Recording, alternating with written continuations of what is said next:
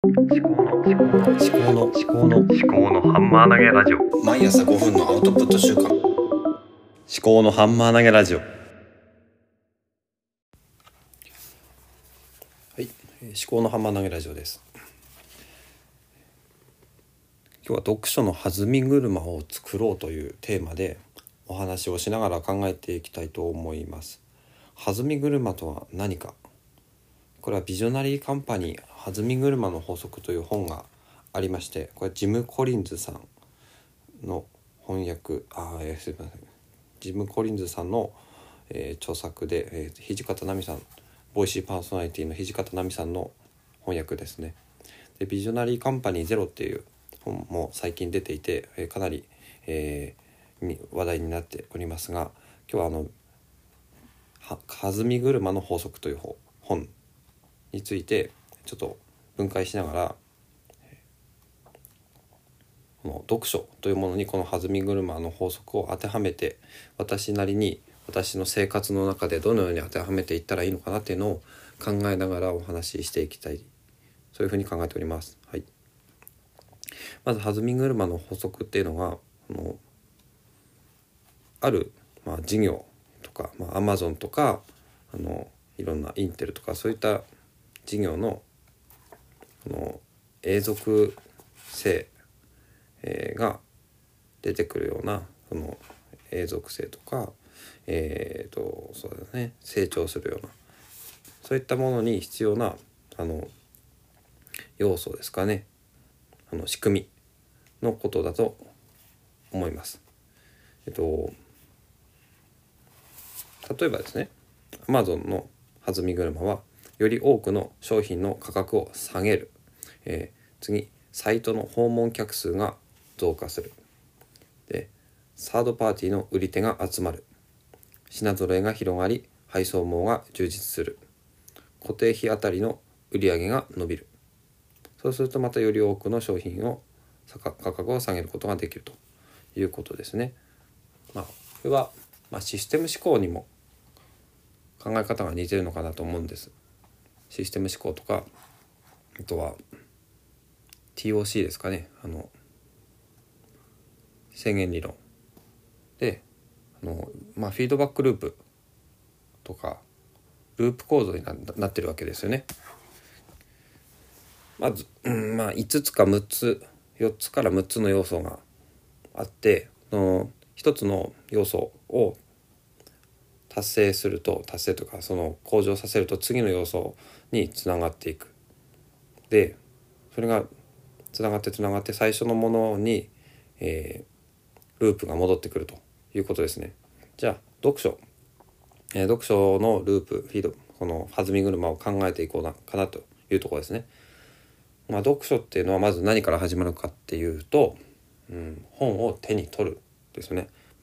どうして本を手に取るのかっていうところからなんなんですけども、まあ、それは後から考えていきますね。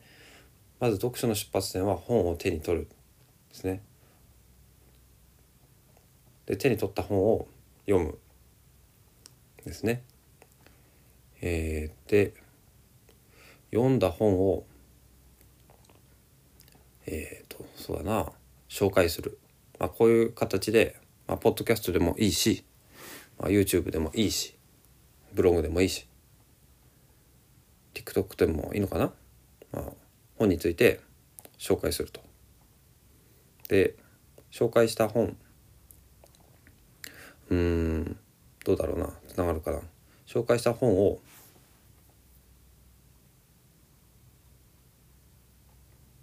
そうですね。本を紹介すると何が起きる？フィードバックが来るのかな？そのアウトプットに対してのフィードバックが来る。ただ私のように全然無名なものはフィードバックは来ないんですよね。そこがまあ問題なんですけどもまあいずれねフィードバックが来るかな？でそれは別にネットじゃなくていいんですよね。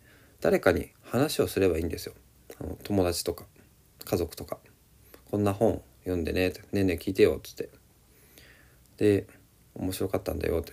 でこんなことを実践したいと思うんだってこの本にこんなことが書いてあったからえーこういうことをしたいと思うと。だから本を読むんでしょ本を手に取るんでしょで本を読む。でその内容を、まあ、実践するですね。で実践して実践してることを誰かに話す。誰かにどこかにアウトプットするんだ。でアウトプットしたらそれに対してあのフィードバックが来るんですね。だからネットだとフィードバック来ないかもしれないですけど、まあ、友人とか友達とか、まあ友達いない家族もいないという人どうしたらいいのかなっていうのは、えーあるかもしれないんですけども、えーフィードバックが来ると。フィードバックが来るとうんそうですね。じゃあ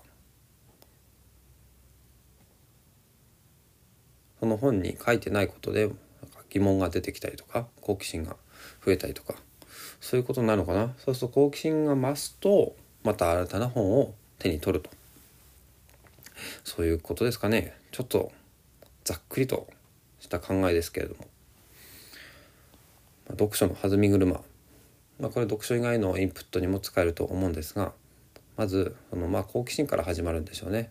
うん、だから何かこう世の中に疑問を持ったりとかこう自分に疑問を持ったりとかしていくということですかね。はい。でちょっとね、まあ、私がそれを実践してみようということで実践しながらこの弾み車を修正していってまた、うん、話をしたいと思います。はい、最後までお聞きいただきましてありがとうございました。お相手は、えー、立見明彦でした。ではまた。